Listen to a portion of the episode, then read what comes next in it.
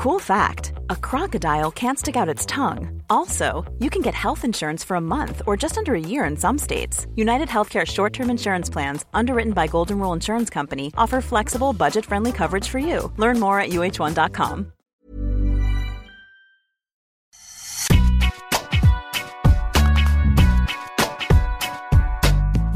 Bonjour à toutes et à tous, bienvenue dans Deep Impact, votre podcast tennis sur Eurosport. Je suis Sébastien Petit, ravi de vous retrouver pour débriefer l'actu de la petite balle jaune. Une émission spéciale car je n'ai pas un, mais deux consultants à mes côtés cette semaine, Arnaud Di Pasquale, bien sûr, et Alice Elim. Bonjour à tous les deux. Bonjour. Salut Alizé, salut Seb. Max. Donc, euh, euh, ancienne tenniswoman professionnelle, consultante pour Eurosport et le groupe Warner Bros. Discovery, notre maison mère, et aussi spectatrice très assidue des matchs de tennis à travers le monde, on peut dire ça? Tout à fait. Et pour que la fête soit complète, un journaliste de la rédaction vous donnera aussi la réplique comme moi, Maxime Battistella. Bonjour. Salut à tous, je suis honoré à deux pour le prix d'un, c'est magnifique. Alors je disais fête tout à l'heure parce que c'est un peu la fête du tennis français en cette fin de saison, avec deux titres ATP remportés par nos Frenchies à Metz et à Sofia, une première depuis un certain temps, on vous détaillera tout ça avec la stat de notre partenaire G7 Mat. L'œil de Deep euh, nous transportera du côté de Cancun, Cancun au Mexique où la WTA a couronné sa reine de l'année. Et c'est tellement passé inaperçu qu'Arnaud a voulu rendre hommage à Iga Swiatek, bien sûr. Enfin, pour terminer, d'un numéro 1 à un autre, on reviendra à Turin pour parler de Novak Djokovic, assuré de finir leader du classement ATP pour la huitième fois de sa carrière. Je rappelle que ce podcast est à retrouver sur toutes les plateformes d'écoute. Alors n'hésitez pas à nous noter, à nous laisser des messages, hein, ça fait toujours plaisir. Arnaud y répond fréquemment et Alizé aussi, bah, elle va s'y mettre maintenant qu'elle fait partie de la confrérie. Alors, je crois que les joueurs sont prêts. Alors, Deep Impact, c'est parti. Alors, avant de débuter, euh, une petite parenthèse. Sachez, Alizé et Arnaud, donc qui est dans ses notes, que vous avez des points communs, euh, tous les deux. Voilà. Un certain nombre, j'en ai relevé trois. il y en a peut-être plus, mais je me suis arrêté à trois. Euh, alors, vous avez grandi tous les deux sur terre battue, votre surface de prédilection. C'est vrai ou pas? Oui. Hmm, oui. ouais, enfin, ah, pas, ah, pas bof. plus que, pas plus que le dur, moi. Pas plus que le dur. Bon, moi, j'avais lu, euh, j'avais lu la battue. déjà, c'est loupé. Déjà, c'est loupé, mais. Attends, il y a mieux quand même derrière. 50-50. C'est pas complètement loupé. 50-50 Ah, non. avec le dur.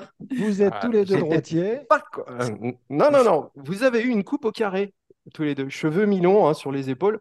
Alors, sachez pour ceux qui ne regardent pas les vidéos sur l'appli Eurosport qu'Alizé est noir de jet. hein. Alors, Arnaud, il est sur un petit blond quand même. hein. Mais j'ai trouvé des photos assez marquantes en la matière. hein. Tu peux pas renier ça, Arnaud. C'est marquante ou c'est marrante? Marquantes. Ok, Photo. attention quand même. Mais on peut les voir là ou pas? Non, Alors, malheure- malheureusement, euh, non, non, quand même. Tu il y les as en a pas. Non, Je c'est les ai pas imprimés, non. C'est pas, le principe des vieux Non, dossiers, non. là. Non, non, non. Et enfin, quand même, juste euh, pour, pour finir, vous avez déclaré tous les deux, je ne suis pas la nouvelle Anna Kournikova. Voilà. Non, Arnaud, tu t'en souviens pas? Oui. Cette ancienne joueuse russe, plus connue pour sa plastique que pour ses résultats. Bon, je dis ça pour les plus jeunes, hein, évidemment. Mais bon, voilà. On on ne rappellera pas les circonstances de s'y dire. Le passé reste le passé. Fermons cette parenthèse. Tournons-nous plutôt vers le présent et débutons avec ce feu d'artifice tricolore. Et ces deux titres ATP gagnés le même jour par Hugo Humbert et Adrian Manarino. Alors Hugo, il a gagné son quatrième titre ATP en carrière à Metz, devant un public, on va dire tout acquis à sa cause, hein, étant local de l'étape. Et Adrian Manarino lui a remporté son troisième titre de la saison à Sofia, en Bulgarie, devant un public, bon, on va dire plus neutre, hein, on va pas se le cacher. Mais c'est la première fois depuis cinq ans que deux Français n'avaient plus gagné la même semaine, même le même jour, un titre ATP. La dernière, vous en souvenez ou pas? Une petite colle pour commencer. Eh bien, c'était euh, Gaël Monfils à Doha et Gilles Simon à Pougnier en tout début de saison 2018. Voilà. Ça remonte un petit peu. Alors, pour Humbert, c'est un, un beau décollage. hein. Et enfin, une entrée dans le top 20 mondial. Euh, enfin, pour lui qui a quand même 25 ans, mais qui était en dehors du top 100 en début d'année.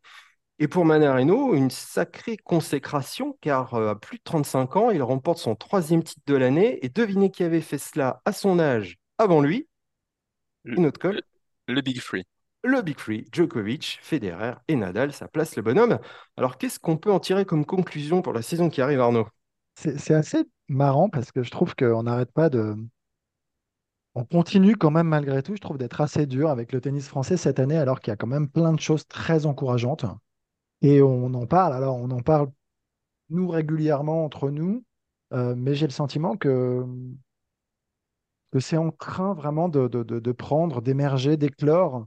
Euh, alors là, il y a plus un retour d'Humbert et tout, mais évidemment, quand je dis tout ça, je pense aussi à Arthur Fils, je pense aussi à euh, Lucas Van Haché, et, un certain nombre, mais même, on en a parlé sur les émissions de MPC Péricard aussi, ça, ça donne des idées, ça montre la voie, ça décomplexe en fait beaucoup de joueurs et de jeunes joueurs, et ça donne aussi envie euh, à euh, certains joueurs très expérimentés ben, de montrer qu'ils sont toujours présents, comme un, Manarino qui, nous le prouve cette année. Donc évidemment, c'est top pour euh, la saison à venir. On, se frotte les mains. Maintenant, après, ce qu'on attend, c'est des résultats, je pense, dans les grands chelems surtout. En fait, c'est pas juste des victoires en 250, des bons résultats dans les 500, dans les 1000, etc. Évidemment, on veut plus, et c'est aussi cette exigence qui fait qu'on a tendance à être un peu dur avec eux, à mon sens. Euh, mais euh, moi, je, trouve ça très encourageant. Moi, je trouve que ce que tu dis, Seb, c'est très juste. C'est surtout le, parcours d'Hugo et sa régularité sur cette fin d'année, quand on sait d'où il est parti. En fait, c'est surtout ça. Ça, c'est quand même vraiment impressionnant.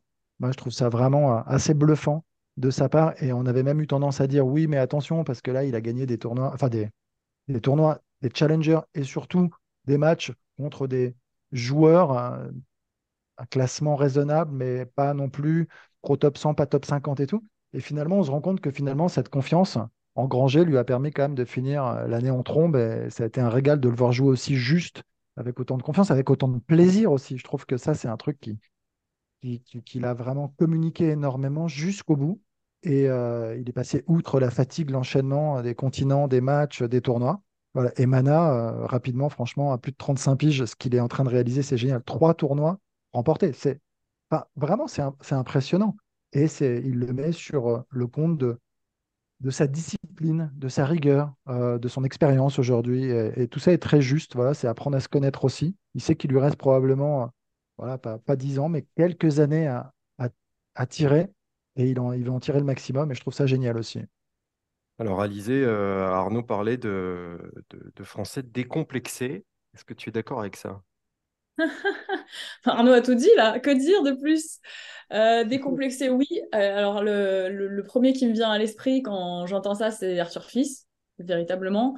Euh, Lucas Van Ness, je le trouve décomplexé sur le terrain et beaucoup plus timide en dehors, mais ça, ça, change rien à ses objectifs et à, la croyance qu'il a en lui-même.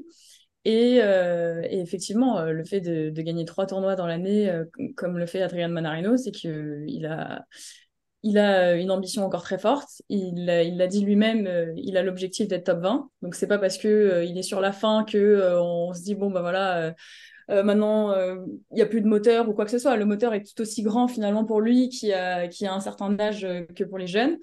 Il m'a même dit, ça m'a rendu presque un peu triste. Si jamais je finis pas ma carrière top 20, j'aurais l'impression d'avoir raté ma carrière. Donc c'est dire à quel point c'est important pour lui. Et, euh, et effectivement, toute cette jeune génération qui affirme les objectifs, qui n'ont pas peur de dire ce qu'ils ont envie d'accomplir, que ce soit en termes de résultats en grand chelem, de classement ou de...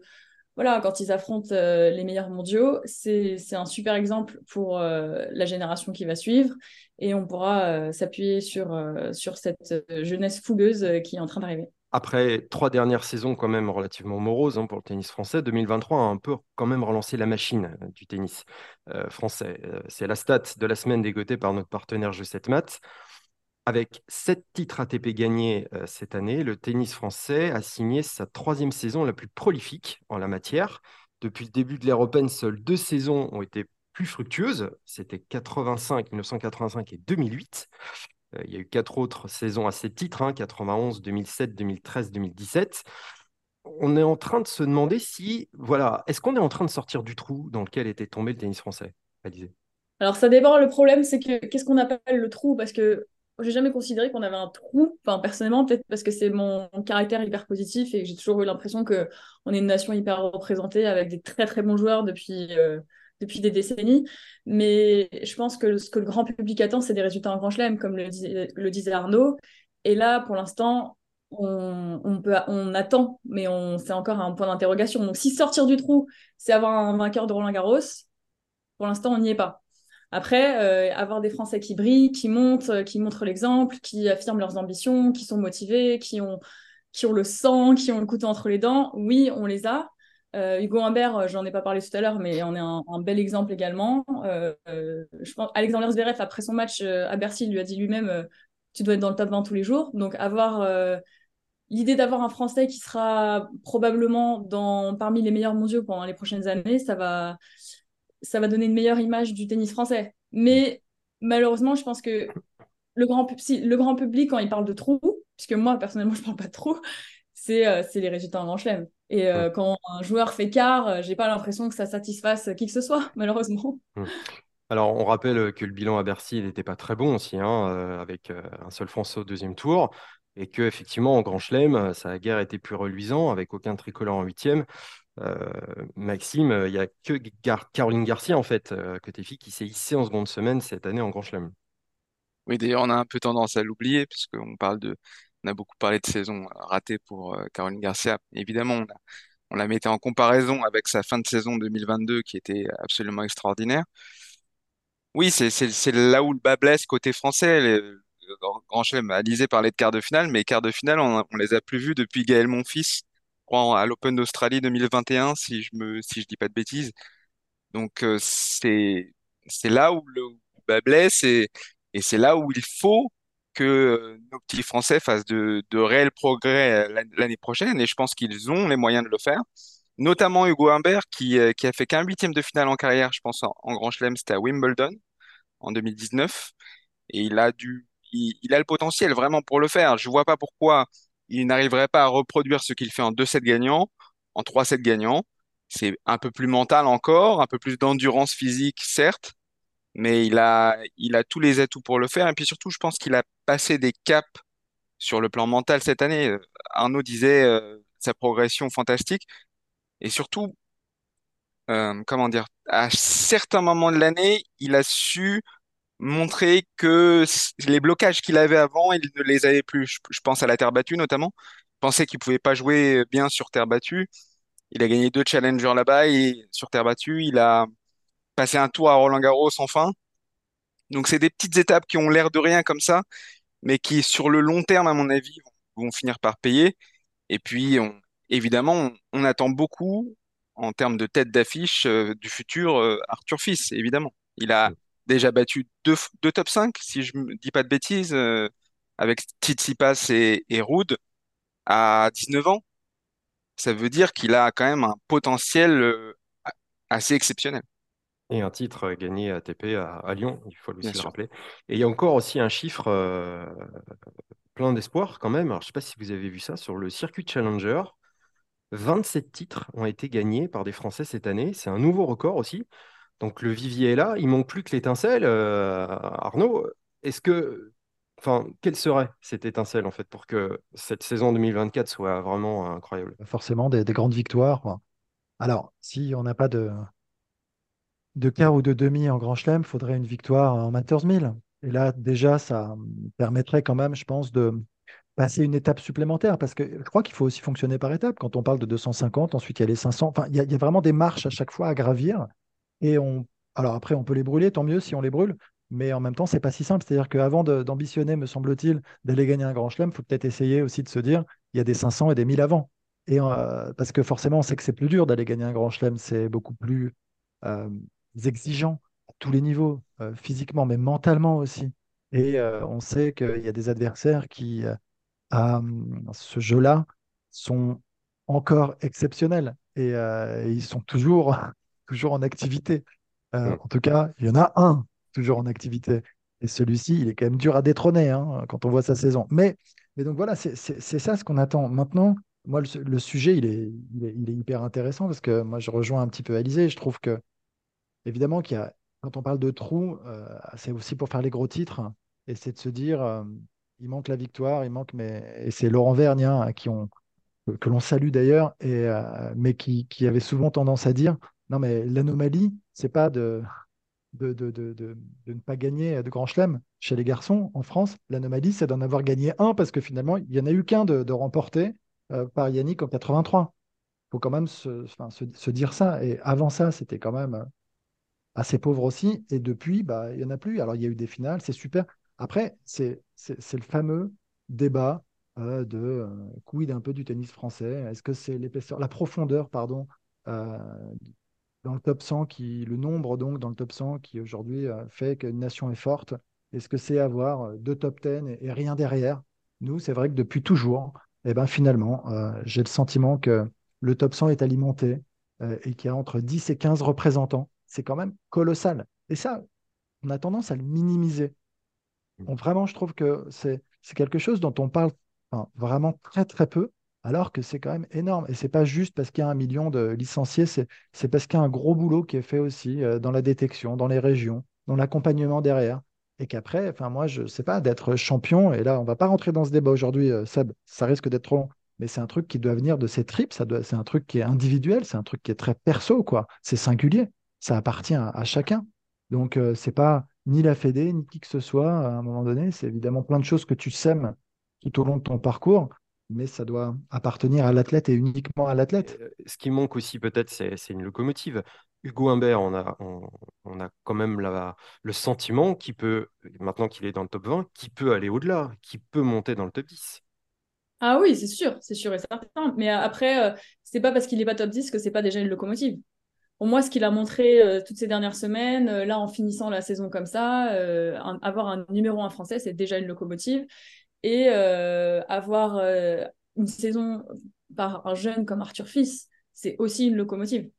C'est euh, un peu double locomotive chez les jeunes pour montrer voilà l'ambition qu'on peut avoir, la détermination qu'on peut avoir et qui paye le travail. Et, Hugo a un autre niveau qui est revenu, qui a eu un parcours complètement différent parce qu'il est revenu de, loin il y a un an, il était je sais plus 135 ou quelque chose comme ça. C'est déjà des locomotives. En fait, ce qui est très important, c'est l'émulation, là. En fait, euh, c'est de se tirer la bourre, en fait. C'est de sentir, tu vois, là, ce qui s'est passé entre, entre Humbert et Manarino, c'est génial. C'est la place de numéro un français. ils sont allés chercher un titre tous les deux. Si l'un des deux n'avait pas réussi, l'autre serait passé devant. En fait, c'est ça ce qui est important. Et ça, ça joue.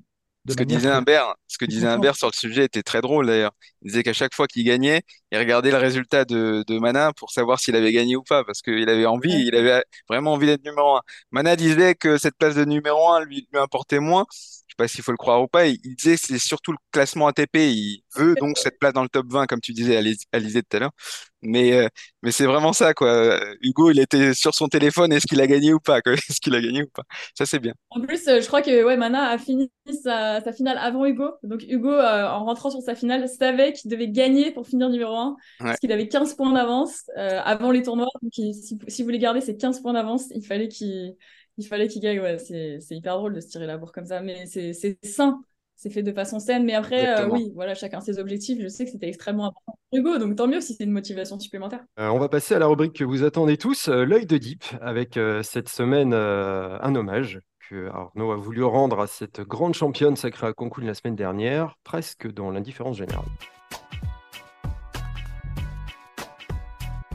Ouais, presque dans l'indifférence générale. Et c'est vrai que c'est important de revenir dessus. Alors, je veux parler de Iga Ziatek, et non pas Jantek. Désolé pour la prononciation, je dirais Zviatek. Euh, qui Comme tu veux, donc... Je sais, mais je sais, je sais. Il finit donc euh, numéro mondial. Euh, c'est intéressant d'analyser, je trouve, sa saison. globalement, ça n'a pas été simple. Il y a eu pas mal de, de bas et des hauts pour finir. Et justement, un, énorme haut, puisque bah, je trouve que quand on parle de l'indifférence la plus totale, elle bat quand même Pegula en finale 6-0-6-1. En demi, elle bat Sabalenka 3 et 2. elle est montée en puissance, elle a fini très très fort, très très fort, alors qu'elle a quand même un début de saison compliqué, avec un Open d'Australie euh, décevant, on peut le dire, avec euh, une petite blessure, alors des douleurs en tout cas, je crois, aux côtes, me semble-t-il, qui... Donc pas mal de doutes en fait cette année. Elle revient euh, sur terre battue, elle est forcément très attendue. Alors oui, à Roland, qu'elle finit par gagner, mais globalement autour, il y a c'est très équilibré. Il y a, il y a, il y a, match. Il y a match avec Sabalenka. Il y a, il y a cette place de numéro 1 qu'elles vont elles vont essayer d'aller chercher toutes les deux. Je trouve ça assez intéressant. Mais elle montre, en fait, là, à la fin, que la patronne, c'est elle, en fait. Et euh, elle sort d'une saison de enfin, 22 qui était phénoménale, euh, qui était, euh, voilà, où elle a vraiment dominé de manière, de la tête et les épaules, toutes ses, toutes ses adversaires. Et donc, c'était aussi pas facile. C'est jamais simple, je trouve, de rebondir comme ça, de repartir après avoir autant gagné, après avoir autant dominé. Et, euh, oui, oui, bah, c'est un hommage euh, parce que je trouve que c'est quelqu'un qui se remet énormément en question, qui cherche à progresser. Je trouve que sa force, c'est vraiment évidemment le, travail et le rebond perpétuel. C'est réussir à se remettre en question et trouver un petit peu euh, les solutions pour justement à chaque fois être meilleur, revenir à son meilleur niveau. Bah, Il y, a- il y a ce truc de pas, cet état d'esprit, hein, de ne pas se lamenter, de pas de pas se poser en victime, de jamais en fait euh, se donner d'excuses. Moi, j'ai- j'aime bien en fait cet état d'esprit en fait de se dire ok, euh, je me retrousse les manches et j'y retourne et j'y retourne et, et je vais y arriver. Et je trouve que c'est ce qui lui permet bah, de finir cette saison comme ça. Et euh, on trombe évidemment. Et elle n'a que 22 ans.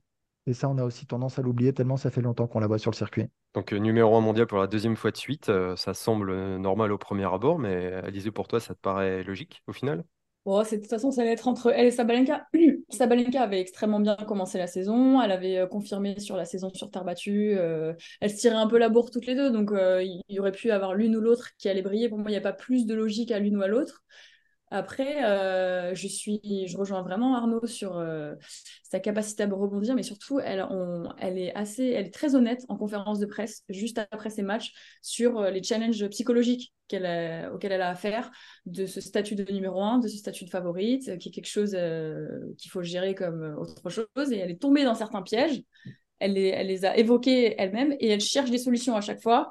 Et c'est ça qui, fait qu'elle avance au-delà de son tennis, qui est évidemment, euh, qui évidemment phénoménal. Et, euh, et c'est surtout ça, je pense, qui l'a menée à la victoire euh, au Masters. Et comme elle l'a dit elle-même, elle a été piégée par ce statut numéro un où elle avait l'impression qu'il fallait absolument qu'elle gagne, il fallait absolument qu'elle.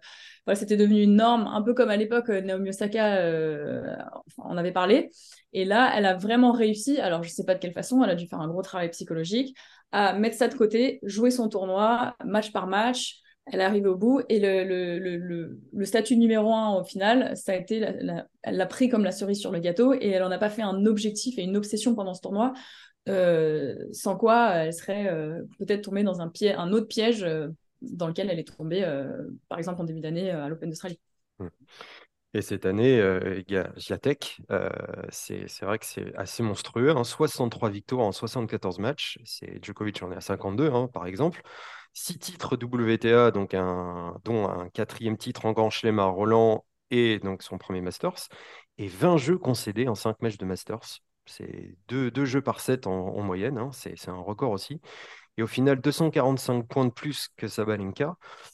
Euh, et Maxime, on ne mesure pas en fait à quel point ce qu'elle a réalisé est extraordinaire.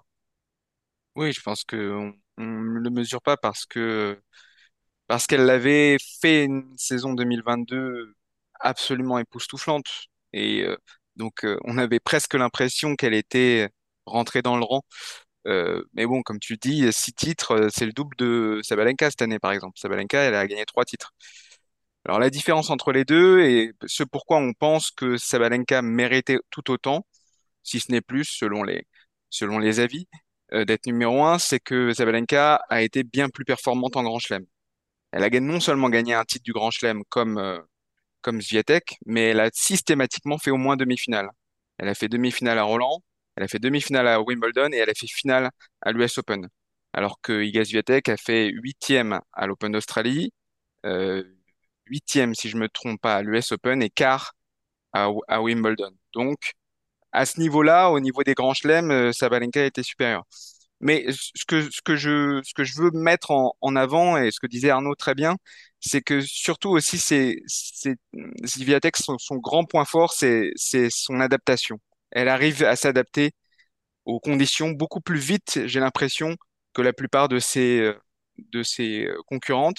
Euh, au Masters, WTA, on va, on va en reparler, mais c'était des conditions apocalyptiques. euh, C'était la saison des, je sais pas si on peut dire des, des tornades ou des ouragans à, à Cancun, mais il y avait beaucoup, beaucoup de vent. C'était infernal comme, euh, comme condition de jeu. Le, cours euh, principal était prêt, a, été prêt, euh, je sais pas, deux ou trois jours avant l'événement. Elles n'ont pas pu s'entraîner dessus. Donc, il y, avait beaucoup de conditions très, très difficiles à gérer. Et je pense que ce sont ces conditions qu'elle a le mieux euh, appréhendées par rapport à, ses adversaires. D'ailleurs, elle, le disait elle-même. Tu, tu demandais à Alizé comment elle avait pu mettre cette place de numéro un un, un peu de, de côté. elle disait justement qu'elle se concentrait sur le fait d'essayer de jouer au moins au tennis dans ces conditions. Et je pense que c'est ça en fait qui Il a l'a, rendu service en fait. voilà, qui lui a rendu service exactement et, et euh, paradoxalement en fait. Et une, une, un autre, une autre chose, un autre élément, c'est que après l'US Open, je pense qu'elle s'est, elle s'est calmée à ce niveau-là en termes de, d'objectifs euh, de place du numéro un mondial parce qu'elle se disait que finalement Sabalenka avait les clés et que euh, bon, elle devait se concentrer sur la meilleure manière de finir la saison. Et finalement, une chose entraînant une autre, elle a réussi à, atteindre cet objectif en finissant quand même sur 11 victoires d'affilée. Donc oui, en fait, ce qu'on ne soupçonne pas chez chez Iga Swiatek, c'est ce côté euh, ce côté euh, presque machine alors qu'elle a beaucoup d'émotions. C'est ça cette ce paradoxe en fait. Elle a elle a beaucoup de mal à contrôler ses émotions et en même temps, quand elle est sur une dynamique comme ça, elle semble inarrêtable, absolument inarrêtable. Elle a mis 22-6-0 cette année, cette saison, à ses adversaires.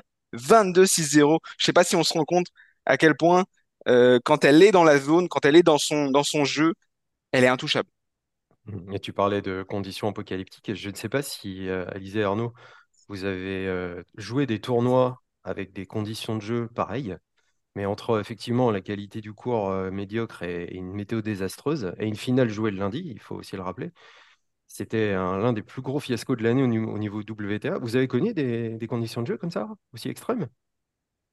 Oui, oui, oui. Non, mais oui, forcément, non, je sais pas.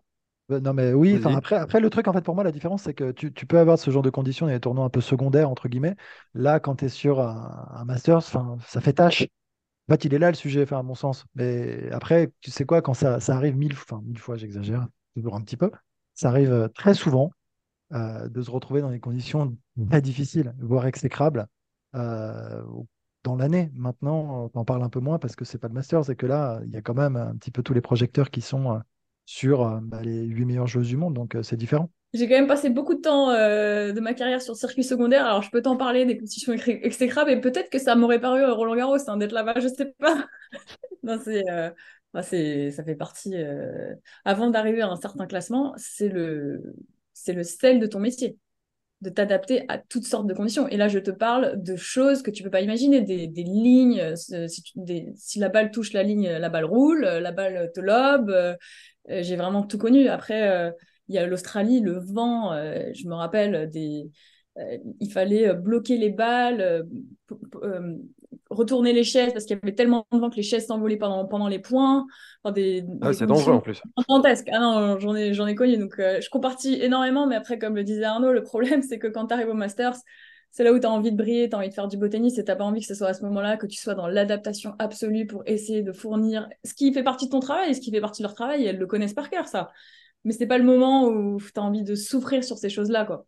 Donc, euh, je pense que c'est peut-être euh, ouais, avez peut-être l'impression que pour une fois, ça, c'est quelque chose qui peut être contrôlé par la WTA et qui a donc mal été géré de ne pas les mettre dans des bonnes conditions, puisque si on ne les met pas dans des bonnes conditions au Masters, euh, où est-ce qu'elles vont être dans des bonnes conditions? Hmm.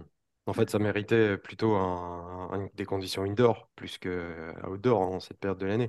En tout cas, c'est. Steve Si- Simons, hein, le président de la WTA, qui a été euh, sérieusement euh, pointé du doigt parce qu'on a même parlé du nombre sur le tennis et le sport féminin en général. Si on reprend les termes de l'association de joueurs euh, PTPA de Djokovic, ça a plus fait de la mauvaise pub au tennis féminin qu'autre chose. Ou pas de pub du tout, dans le sens où déjà le, le, le tournoi est, est mal placé, dans le sens où il est en, en concurrence avec le avec Bercy, euh, plus euh, le décalage horaire.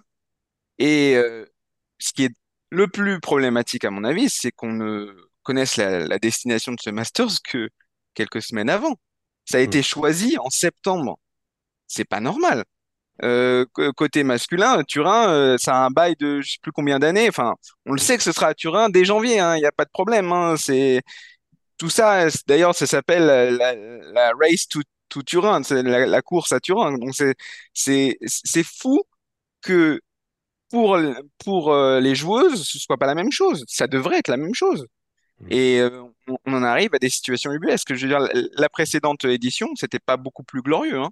Donc, euh, Non, oui, il y a eu personne à Fort Worth, ouais, c'était euh, au Texas. hmm, C'était, pour le coup, euh, je pense que le stade était magnifique, mais il était vide. Il était beaucoup Exactement. trop grand et puis c'était dans une ville où personne s'intéressait au tennis. Et c'est pareil, je pense que ça avait été euh, décidé plus ou moins, euh, enfin voilà, pas en début d'année non plus. Donc euh, bon, après, ils disent qu'ils n'ont pas eu d'offre, euh, qu'il n'y a pas eu d'offre en Europe, que c'est compliqué. ils avaient l'option de l'Arabie Saoudite, c'était pas non plus idéal. Il y a, pour On peut comprendre. Ouais. Voilà, donc on ne sait pas, on n'est pas dans les, on n'est pas dans la politique, les petits papiers, mais c'est clair que est-ce que c'est la faute de Steve Simmons qui gère mal ça pour euh, pas les, pour pas trouver de meilleures offres, ou est-ce que vraiment le tennis féminin est à ce point peu désiré? Je sais pas. Alors pourquoi est-ce qu'on ne rassemble pas les deux, les deux événements, euh, quitte à faire commencer les filles d'abord euh, à Turin et pour en- après les garçons, c'est c'est vraiment incompatible ce genre de, ce genre de choses à votre avis? Tu vas lancer une autre heure de débat là, non? Non, je sais pas, je- c'est une question qui me vient comme ça. Non, euh, Je crois que l'ATP, la WTA, c'est euh, c'est de longues années de pas forcément très bonne entente. Je, je, je suis pas sûre que je suis pas sûre que ce soit quelque chose qui, qui soit envisagé tout quoi. bon, en tout cas, c'est une piste Vraiment deux entités différentes qui mènent leur vie de, de manière séparée. De Ouais, mais après, on a aussi euh, entendu dire que l'ATP et la WTA euh, allaient justement se rapprocher de plus en plus et essayer d'avoir des événements en commun, Hmm. notamment les plus grands. Les grands chelems y arrivent bien. les, les, Masters les, 1000 les- ouais, les fameux Ouais. com- combined events, ouais.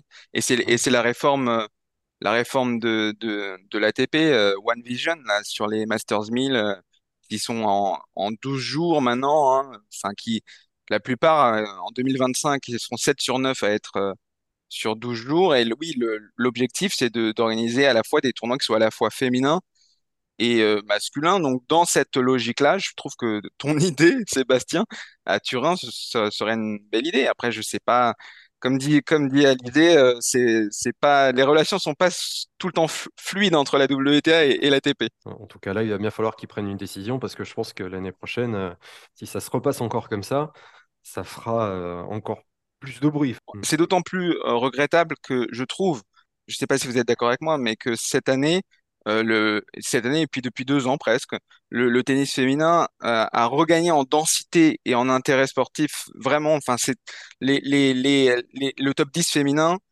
c'est, ça joue vraiment très très bien au tennis et c'est, et il y a des personnalités qui émergent. On parle évidemment de Swiatek, on parle de Coco Gauff euh, qui a gagné l'US Open, on peut parler même d'une Rybakina qui est plus euh, plus froide mais qui est euh, qui a qui a un vrai caractère aussi. Sabalenka, je trouve qu'il y a un, un regain d'intérêt euh, pour le tennis euh, féminin et une qualité de jeu qui mérite autre chose que ce Masters de Cancun. C'est une très belle conclusion, ça, Maxime. Ouais. T'as oublié 11 jabbers dans la liste. On Je- jabber, Oh, bien sûr. Oh là là, scandale. C'était Oh une belle conclusion. Attends, tu parles de belle, en fait. personnalité, j'étais obligée. Mais t'as- raison, t'as raison. Heureusement que t'es là. Une sacrée personnalité, c'est pour ça. Non, et je pense que elle apporte énormément au tennis féminin, tu vois. Donc, euh, Elle a un jeu, elle a un jeu atypique en plus, c'est génial. Enfin, personnalité atypique, elle, Mm. elle représente, euh, voilà, elle tient le flambeau de- du tennis euh, de tout un continent, euh, du tout le continent africain avec, euh, avec brio. Et en plus, le circuit WTA va retrouver euh, Naomi Osaka euh, l'année prochaine, d'après ce que j'ai compris aussi, ce qui va redonner encore un peu plus d'intérêt parce que la WTA va retrouver une ancienne numéro 1 mondiale, donc ça va encore donner un peu plus de, de sel à ce circuit qui est, est- est effectivement très très intéressant. Un autre retour de numéro, un- de numéro 1 mondial, parce qu'on a eu Caroline Wozniacki aussi cette année. Et exactement. Caroline Wozniacki également, tout à fait. En parlant de numéro 1, on va finir avec euh, celui qui, qui est consacré pour la huitième fois euh, numéro mondial en fin de saison. Euh, Novak Djokovic, bien sûr, hein, pour, pour, euh, pour ne pas le citer, hein, encore un, petit chelem à son actif, six titres cette saison avant un éventuel septième à Turin. Et cette question un peu euh, savonneuse, euh, je vais la donner à Alizé parce qu'elle m'a l'air bien à l'aise. lequel t'impressionne le plus entre les deux numéros 1 cette année, entre Ziatek et Djokovic? C'est moche. Écoute, euh, Iga euh, elle est assez, elle est assez froide et, fermée quand elle fait ses interviews. Elle est très professionnelle. Bon, voilà, elle fait, fait son travail. Euh, Novak, euh, il y a, quelque chose qui m'a vraiment frappé à Bercy, c'est la tension qui règne quand il arrive dans une salle d'interview, qui n'est pas du tout la même que quand, pour en avoir fait beaucoup cette semaine-là, qui n'est pas du tout la même que quand les autres euh, joueurs sortent du terrain. Il y a beaucoup plus de monde déjà qui débarque. Je sais pas trop pourquoi. Je sais pas si c'est des personnes de sa team. Je sais pas si c'est tous les journalistes qui ont envie d'assister aux quelques questions qui sont posées en sortant du cours. Et, euh, et, puis là, il y a un silence qui pèse, qui est impressionnant. C'est-à-dire que moi, j'avais le cœur qui battait, qui sortait de ma poitrine parce que je me disais d'un coup, là, là, faut pas que je me plante, faut pas que je me plante. Et je pense que tout le monde est un peu dans cette, euh, cette vibe-là. Où d'un coup, il, ouais, il arrive, il impressionne tout le monde. On a l'impression que c'est le président des États-Unis qui arrive, il faut faire place, il faut se taire. Et, et voilà. Alors j'ai réussi à désacraliser ça parce que comme je le connais euh, d'avance sur le circuit, j'ai fini par lui dire, avant même de commencer l'interview, je lui ai dit, mais mais c'est terrible quand c'est toi, mais c'est incroyable cette tension. C'est hyper stressant. Il me dit, mais non, mais non, ça va bien se passer. Donc il est, il est gentil, tu vois. Il, pourtant, il fait, il fait le travail. Euh, c'est pas comme si euh, il coupait court aux réponses. Il est extrêmement professionnel. Il fait des réponses d'une minute trente. Euh, c'est une vraie valeur sûre à interviewer. Mais il y a vraiment quelque chose. Et alors, j'ai pas interviewé Rafa dans des sorties courts comme ça, mais il paraît que c'est un peu similaire, mais pas tant. Et je pense que, je sais pas, peut-être que comme on sait que Novak bouillonne énormément quand il sort du cours, comme sur le cours, il bouillonne, que peut-être tout le monde euh, est sur le qui-vive. Est-ce que Maxime, toi aussi, tu as ton petit cœur qui bat quand tu vois Novak Djokovic arriver en conférence de presse? Et, moi, j'ai mon cœur bat tout le temps, tu sais. non, mais je, je euh, les, alors. Les conférences de presse, euh, pour être honnête, je, suis pas tout le temps accrédité sur le circuit, donc les rares fois où j'y suis, c'est c'est toujours un, un, moment spécial et de voir les de voir ces, ces athlètes en, en, vrai entre guillemets, ça, ça fait toujours euh, ça fait toujours bizarre. Donc il faut il faut euh, rester dans sa question, rester dans son dans son rôle, et c'est pas tout le temps simple. Euh, pour ce qui est de, de du côté solennel, oui, il a il a une aura. C'est marrant ce que tu disais, Alizé. C'est vraiment c'est les trois, je pense. je parle aussi de Roger Federer qui qui a arrêté il y a un an, mais officiellement, on va dire deux ans presque maintenant. Les trois ont, ont, quelque chose de différent, mais les trois, c'est c'est toujours c'est toujours spécial ce qui se passe euh, en, en conférence de presse. Quand Federer arrivait, je, je l'ai vu euh, une ou deux fois, euh, c'était euh, bah, il y avait presque une, une, auréole autour de lui, quoi. il y avait une auréole. oui, oui, oui. Est-ce que c'est de l'admiration comme voilà ouais. Oui, c'est. Ou est-ce que c'est avec Novak, c'est de la tension Oui, je, suis d'accord. Est-ce que c'est l'aura qui fait ça? Est-ce que c'est le nombre de grands chelems ou est-ce que c'est la personnalité? C'est une bonne question. Je pense que euh, chez Federer, c'était de l'admiration, en effet. C'était beaucoup plus de l'admiration dû à son style, dû à ce qu'il représente aussi euh, euh, d'un point de vue euh, plus que tennistique, on va dire. Pour, pour Djokovic, évidemment, il y a ce côté. En fait, c'est un personnage clivant. Et c'est ça qui est intéressant avec lui. C'est que on, soit, soit on le déteste, soit on l'adore, soit on adore le détester. C'est euh, c'est un peu ça. Et en même temps, euh, ce qui est génial avec lui, il faut le dire, c'est que c'est un type extrêmement intelligent, extrêmement intelligent, et qui de toute façon, euh, on aime le mettre en difficulté parce qu'on sait qu'il saura s'en sortir aussi. Donc il y a, y a, quelque chose de, de, d'ambivalent et j'ai même un, un peu l'impression que même si c'est pas la même relation entre journaliste et Djokovic qu'entre le public et lui, il y a, ce jeu-là qui, s'installe. Je me rappelle à, Bercy, avec le public, Djokovic a fait, on va dire exprès, de, susciter un peu les, sifflets pour, pour se, remettre dedans. Donc il y, a, quelque chose comme ça. Il y a un échange qui, s'organise avec Djokovic et ça se passe aussi en, salle de conférence de presse Alors moi, je vais pas le voir en conférence de presse. Moi, ce que je me dis là quand, je vous écoute, c'est que en fait, c'est un gars qui a intelligence assez certain et qui est très très bon en fait euh, partout où il va et qui est aussi euh, exigeant sur le terrain, en dehors du terrain. Et euh, quand tu, ouais, je trouve que justement, j'ai en tête quelques conférences de presse comme ça où c'est vrai que souvent d'ailleurs sont relayées, tu vois, quelques-unes de ses réponses parce que euh, ce sont pas toujours des questions simples et il retombe toujours sur ses pattes avec, euh, avec une certaine aisance. Euh, il, a toujours, il, a un peu, il a le sens de la répartie.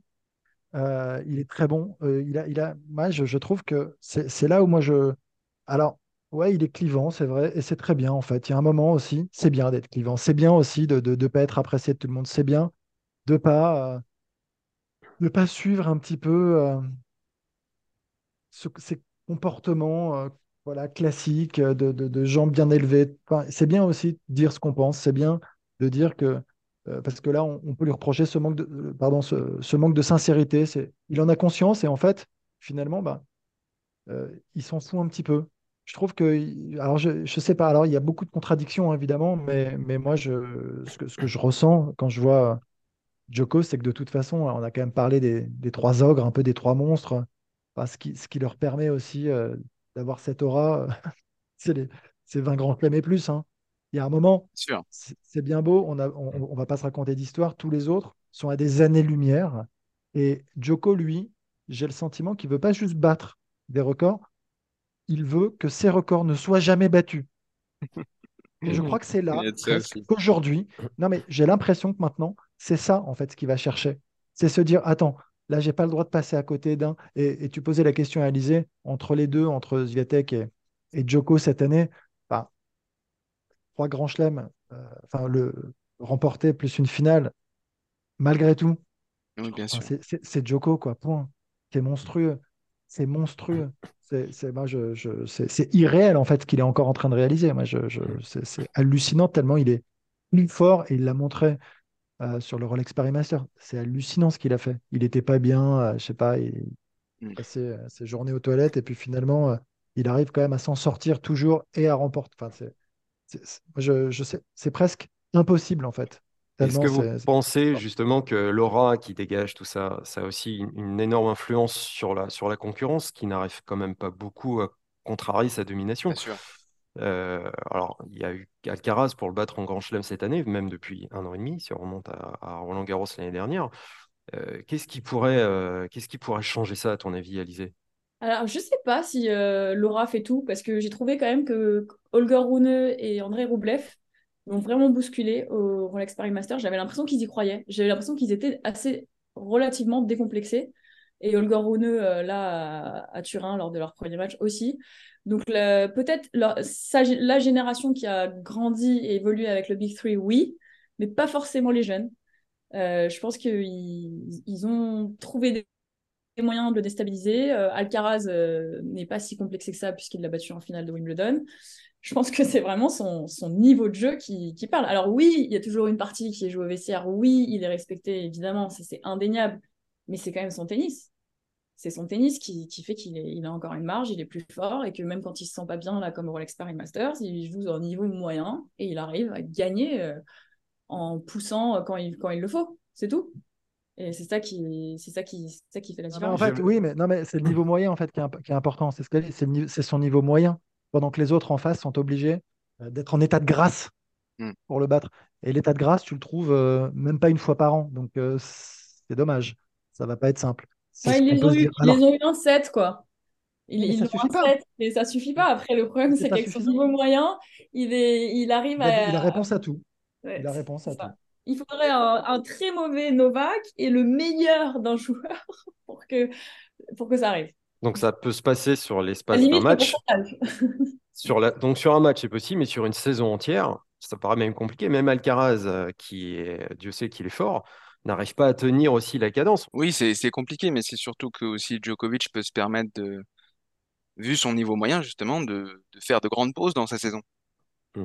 Ça change beaucoup de choses en termes de fraîcheur mentale. Tu parlais de fraîcheur mentale. Là, Djokovic, il avait plus joué avant Bercy, entre guillemets, depuis euh, septembre, il me semble. Septembre, c'était Coupe Davis, un match de Coupe Davis. Donc euh, ça change beaucoup de choses. Et euh, une autre question comme ça, un retour de Nadal l'année prochaine, ça pourrait changer quelque chose, à votre avis? Alors, c'est un vrai point d'interrogation. Hein. C'est un petit wait, and see, mais je sais pas si ça peut changer. Enfin, c'est difficile. Là, franchement, c'est. De toute façon, après, on a un joueur quand même plus polyvalent au départ quand même. Et ok, très bien, on peut, on peut l'attendre spécifiquement sur Terre. Mais sur euh, d'autres surfaces, après un aussi long arrêt, ça paraît quand même peu probable. C'est peu probable. Après, euh, le problème, c'est qu'avec ces, avec ces gars-là, franchement, euh, tout est possible. Mais là, comme ça, sur le papier, Joko a pris de l'avance. autre chose, est-ce que jouer aussi à la même époque qu'un monstre comme lui, ça peut aussi décourager les autres? Toi, Lisée, tu as connu l'époque Serena Williams. Arnaud, toi, tu as connu une période un peu plus transverse avec des Sampras, des Safin, des Agassi c'est formateur ou ça peut être aussi destructeur? Moi, je pense que ça crée une émulation et que ça motive tout le monde. Je pense que ça, ça tire tout le monde vers le haut parce que il a un X sur le dos et que euh, tout le monde euh, va chercher à s'améliorer. Pour tout le monde, tous ces joueurs du top 10 ou même du top 20 ont en tête de vouloir gagner un grand chelem et essayer de passer dans le trou à un moment donné où il y aura euh, ce petit trou et, et ça les motive, forcément. Bon, enfin, moi, je le vois, je le vois comme ça. Je ne vois pas des joueurs se démotiver en se disant bon, bah, de toute façon, ça sert à rien, on peut pas gagner contre lui. non, mm. au contraire. En tout cas, ça t'a motivé, toi, Arnaud, puisque tu as quand même battu Sampras et Safine. C'est pas rien, quand même. Oui, oui, oui, mais il y a des jours où ils sont moins bien, tu vois, la preuve. Et euh, c'est pas vrai, c'est pas vrai. Non, non, mais tu vois, après. C'est le match d'état de grâce pour toi? Non, pas du tout. Non. Une fois, ça peut, être, ça peut être une surprise. Deux, trois fois, c'est plus une surprise. Non, non, tu as raison, mais match d'état de grâce, c'était pas ça. Par exemple, tu vois, c'était Ferrero, tu vois, aux Jeux Olympiques. Il y en a un ou deux comme ça où tu t'en souviens, où tu voles et tu te sens invincible. Tu vois, tu as ta cape de Superman et tu es au-dessus et tu te dis n'importe qui avec, euh, avec une raquette de ping-pong et, tu, et tu gagnes quand même. Et ça, c'est génial. Mais malheureusement, n'est arrivé qu'une fois. Et c'est ça le problème. Mais, mais euh, non, mais moi, je, l'ai vécu autrement. Je trouvais ça juste génial, en fait, de participer à tout ça. Enfin, voilà, de les rencontrer. Enfin, déjà, c'est voilà, une sorte de privilège, en fait, déjà, tout simplement, de pouvoir les affronter, euh, de se mesurer à eux. Et après, tu sais quoi, tu fais ce que tu peux, toi, avec tes armes. Euh, et on n'est pas tous égaux, et on le sait. à un moment, c'est aussi une réalité. Alors, sur le moment, peut-être que tu le sais pas et tu te bats, mais c'est pas un truc qui est décourageant c'est un truc qui ne peut être que, à l'inverse, euh, fait pour te motiver, pour progresser, pour être meilleur.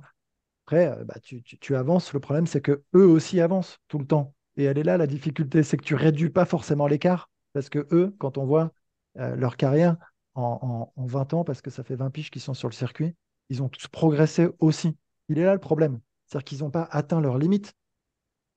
Tu vois, et c'est, en fait, c'est un peu ce truc, moi, que je me suis dit à un moment, avec le recul, où je me dis, OK, toi, tu progresses, mais bah, eux aussi, malheureusement. Donc, finalement, l'écart reste le même. c'est dommage. Non, mais juste pour revenir sur ce que tu disais, Alizé, c'est un facteur motivant et ça doit l'être d'autant plus pour les jeunes qui n'ont pas de complexe dont elle parlait.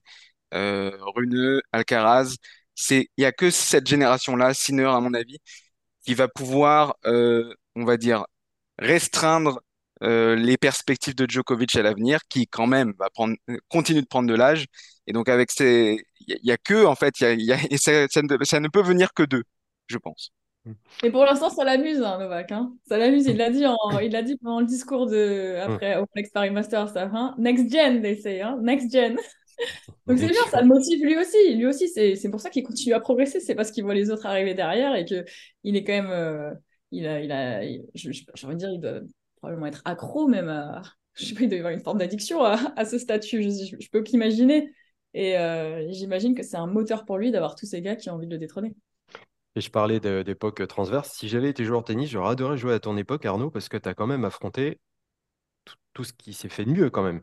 On parlait de Sampras, Agassi, euh, euh, Safine, mais tu as aussi joué contre évidemment Federer, Nadal, Murray, Djokovic, si ma mémoire est bonne. Donc, Ta mémoire est bonne c'était c'était quand même assez euh, exceptionnel mais, ce que vécu. Mais en fait, tu sais quoi, c'est ce que je me dis souvent. Ouais. J'ai pu ouais, tous les jouer, tous les rencontrer. et j'ai trouvé ça assez cool. Ouais. C'est vrai, cette, génération. Enfin, tu vois, moi, j'ai plutôt euh, forcément grandi euh, en idolâtrant plus les, les Sampras et Agassi. Donc, quand tu arrives là, tu trouves ça un peu chelou quand même de, dans, dans, le vestiaire avec eux. Mais bah, après, tu, tu, le fais pour ça et c'est génial. Et puis, en effet, il y a eu cette transition et, et tu, ne pouvait pas savoir à ce moment-là à quel point ils seraient forts, évidemment, même s'ils avaient tous le, potentiel, et notamment Federer, hein, qui a vraiment ouvert la voie. Mais, euh, mais c'est cool ouais, de, les avoir, euh, ouais, de les avoir affrontés, de les avoir joués, d'avoir participé encore une fois à, tout, à toute cette histoire. Ouais. Bah après, j'y pense pas tous les jours, ça, pour, te, pour être honnête. Et tu devrais, tu devrais. c'est pour ça qu'on est là. tu te réveilles un peu Mossad, rappelle-toi ça. Fais-toi des, regarde des vidéos. Mais je me réveille jamais, Mossad. C'est ça le ah, problème. Ah, mais bon, bah, ça va, t'as pas besoin de ça. Là jamais, jamais. La vie est belle. Et ben voilà, ce sera le mot de la fin. Merci de, nous avoir suivis pour ce nouvel épisode euh, que vous pourrez retrouver sur toutes les plateformes de podcast. Euh, n'oubliez pas que le Masters de Turin est à suivre en exclusivité sur les antennes et applications Eurosport jusqu'à dimanche. Donc abonnez-vous si vous ne voulez rien rater de ce dernier grand événement ATP de la saison. Merci, Alizé, d'avoir passé ce moment avec nous. On espère te revoir et, t'écouter prochainement, évidemment. Merci, Arnaud et Maxime. Euh, on se retrouve euh, la semaine prochaine euh, pour tirer le bilan du Masters. D'ici là, portez-vous bien et n'hésitez pas à aller taper la balle. À bientôt. à bientôt. Salut à tous. Salut.